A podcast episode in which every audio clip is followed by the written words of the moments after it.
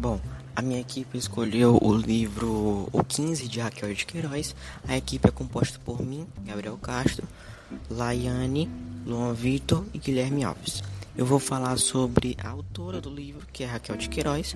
Ela nasceu em 1910 e morreu em 2003. Foi uma grande escritora, jornalista, tradutora e dramaturga brasileira. Ganhou diversos prêmios, dentre eles Camões, em 1993, sendo, portanto, a primeira mulher a receber esse prêmio.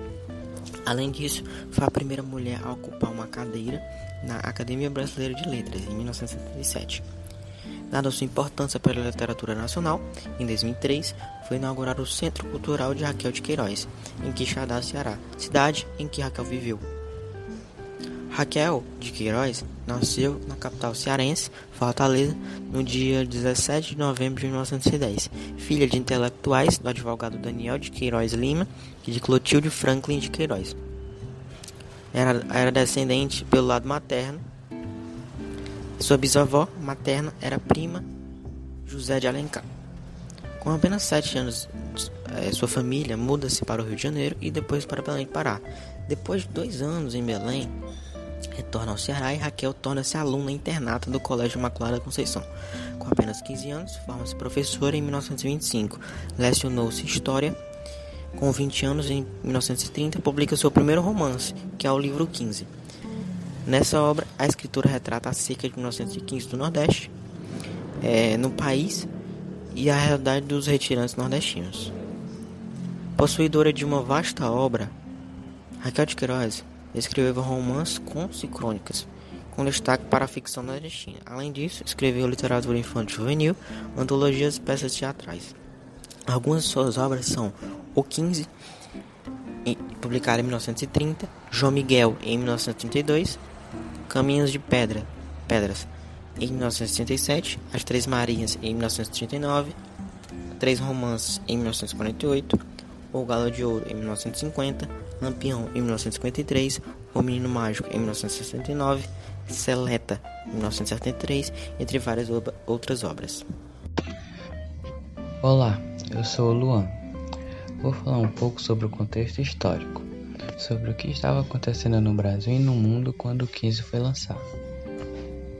Publicada em 1930, um ano após a crise de 29 e também logo após o fim da Primeira Guerra Mundial, a obra retrata a seca de 1915, que assolou o Nordeste brasileiro. Nessa época, no Brasil, havia uma polarização bastante forte entre ideologias, fazendo com que artistas da época sentissem a necessidade de um engajamento político. Raquel de Queiroz demonstrava a dramática realidade que foi a seca de 1915. A diferença de tratamento dada a cada grupo também é evidente na obra, principalmente no campo dos campos de concentração. Lá morreu diariamente um grande número de indivíduos em condições precárias. Essa parte está bem resumida, mas espero que tenham entendido e que tenham gostado. Oi, meu nome é Laia Anastácia e eu vou falar um pouco sobre o livro que a minha equipe escolheu, que se chama O 15 de Raquel de Queiroz. O livro ele se passa assim por dois cenários, que um cenário é um cenário de pessoas que têm mais condições e outros com menos condições são opostos, mas que todos eles são interligados. Os cenários, a história tem um meio de se interligar e conseguir ter um final só. Então, o primeiro cenário é onde começa o livro, que é um amor que não dá certo, um amor que não pode acontecer entre Conceição e Vicente, que são moços. Conceição é uma professora renomada e Vicente é um vaqueiro que dono de fazenda, dono da fazenda de Quixadá. E no meio dessa história também tem Mãe Nácia, que é a avó da Conceição, e também tem diversos personagens. E os, o outro cenário é o cenário triste de Chico Bento.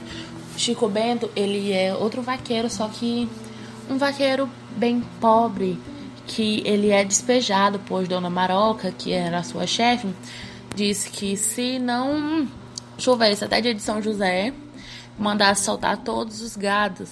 E assim que soltasse os gados, eles também poderiam ir embora da casa, que no caso era dela, e tá, ele foi despejado de casa e não conseguiu passagens, então ele teve que ir com cinco filhos. É, os filhos deles eram Antônio, a mocinha, Josias, Pedro, Duquinha, que se chama Manuel, mas eu gosto mais de ser chamado de Duquinha. E ele teve que ir a pé, pois não conseguiu passagens para Amazonas. Então, só que ao decorrer acontece várias tragédias e que muda muito o percurso disso. Durante essa viagem que ocorria com o Chico Bento, no outro cenário ocorria diversas, vamos dizer que diversos momentos entre Vicente e Conceição e eles cada vez mais assim colocaram na cabeça que eles não dariam certo então Vicente dizia para ele mesmo que ela era uma professora renomada, não merecia um simples, assim pessoas que ele é, e Conceição sempre dizia que ele era focado demais no trabalho e nunca daria certo para ela. E durante todas essas cenas, como eu já disse, é, no outro cenário, é, Chico Bento, sua mulher e seus cinco filhos viajavam a pé com poucos recursos para em busca do Amazonas. Só que no meio um dos seus filhos, um primeiro morre por envenenado por a mandioca, um some, a mocinha, ela é, começa a trabalhar num canto e ficam por lá. E o Doquinha, lá no final, ele vai ser, vamos dizer, que doado. Uma pessoa vai adotar ele. Chico Bento, ele não consegue ir para Amazonas por, por falta de recursos, principalmente. Ele chega até uma ponta de, de Fortaleza encontra um compadre que dá uma passagem para ele ir para os campos de concentrações. Só que nesse campo de concentração, é, era uma coisa miserável que diziam o governo fingia ajudar, só que eram situações deploráveis, não era situação de convívio humano. Então, lá dentro desse campo de concentração, Conceição, como eu já disse anteriormente, o livro é todo interligado. Conceição, ele acha, ela acha Chico Bento e leva ele para uma casinha melhorzinha. E lá ele vai arranjar uma um, passagens para para São Paulo depois de muito pensar. Eles a Conceição sugere que eles ir para São Paulo e eles vão para São Paulo. Só que Doquinha Duquinha no caso que é o Manuel ele estava muito doente ele estando muito doente não teria como ir então a Conceição pede para a mãe dele da criança é, pede para ela para ficar com Duquinha e ela acaba aqui deixando lá. E o eles vão para São Paulo, não se fala mais neles no livro e depois passa alguns meses, algum tempo e lá para lá para dezembro cai as primeiras chuvas do ano.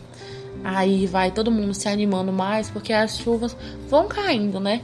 Então, assim que a chuva cai, a mãe nasce, que era a avó de Conceição, que estava fazendo companhia, a Conceição em Fortaleza, ela volta para o Logadouro, que é um, um, lugar muito famoso no livro, que é lá em Quixadá, uma fazenda de Quixadá. Ela volta para lá, volta a criar gados e ela, depois de três anos, aparece novamente no livro sobre sobre as festas tradicionais que tem aqui no nosso Ceará. Aí tem São João, uma festa de São João, dizendo que que já passou muito tempo, que todo mundo já tá mais reerguido, tá conseguindo ter mais acesso às coisas da vida, né? Com a água, a comida. Então, depois de três anos, aparece novamente uh, um cenário no no livro não fala mais de Chico Bento, mas fala sobre Conceição e Vicente, que é o desfecho onde Conceição diz que nunca conseguiu uma pessoa que merecesse ela, assim, entre aspas. Vicente fica chateado, só que um amigo da família coloca meio que uma coisa na cabeça dela, pensando sobre: será que eu nunca vou ter um filho, nunca vou me casar? porque eu não quero, porque eu sou meio que fresca, mas no final, no finalzinho, ela decide que não, já criou Duquinha, eles estão muito felizes e ela tá muito ela tá muito bem com os livros dela, então ela tira da cabeça dela que precisa de um amor, porque agora ela já tem a família dela, que é a Duquinha, e a mãe Inácia, e ela decide ser uma mulher diferente das outras pessoas, das outras mulheres que precisam daquilo do, de homem. Ela é incrível. Pois é, o livro é incrivelmente lindo. É, fala de, um, de uma história muito triste, só que de uma maneira bem diferente, que chama muito a atenção do leitor. Então eu recomendo muito que você leia ele, você que está me escutando. Então, muito obrigada por, por entender a importância desse livro. O 15 é um romance regionalista de temática social. Logo conta uma história que apresenta dois planos: a saga da família de Chico Bento e a história de amor entre Vicente e Conceição, que na verdade não foi um romance concretizado. Vendo que a falta de comunicação entre os dois e o desnível cultural que os separam foram alguns dos fatores que levaram ao desfecho infeliz. No ato da leitura, percebemos que o romance tem característica psicológica, pois nos deixa imergir sobre pensamentos e sentimentos dos personagens. A análise exterior dos personagens existe, mas a autora vai soltando uma característica aqui, outra além, sem interromper a narrativa para pormenores. A autora situa a história do romance no Ceará de 1915. O fato histórico importante da época era a seca, uma das estiagens que mais marcaram o sofrimento do nordestino, e que dá origem ao título do livro, Neta de Dona Inácia.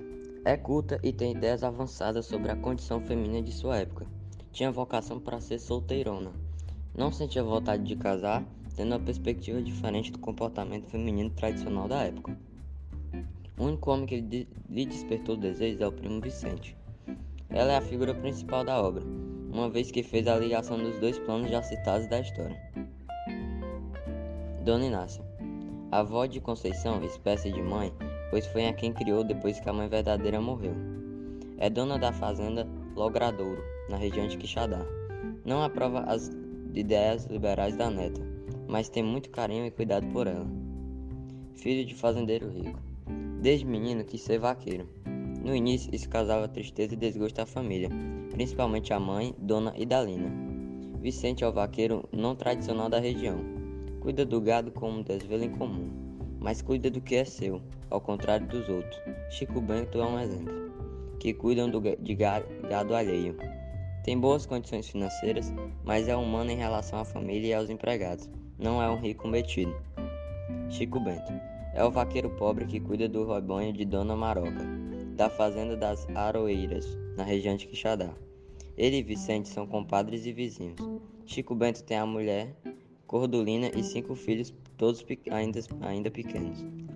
Expulso pela seca e pela dona da fazenda, Chico Bento e família empreendem uma caminhada desastrosa em direção à fortaleza. Perde dois filhos no caminho, um morre envenenado, Josias, e o outro desaparece, Pedro. Antes de embarcar para São Paulo, doa o mais novo Duquinha para a madrinha Conceição, que estava em Fortaleza com a dona Inácia por causa da seca. De Fortaleza, Chico Bento e parte da família vão de navio para São Paulo. A esposa de Chico Bento personifica a mulher submissa analfabeta sofredora com o destino atrelado ao destino do marido. É o exemplo da miséria como consequência da falta de instrução.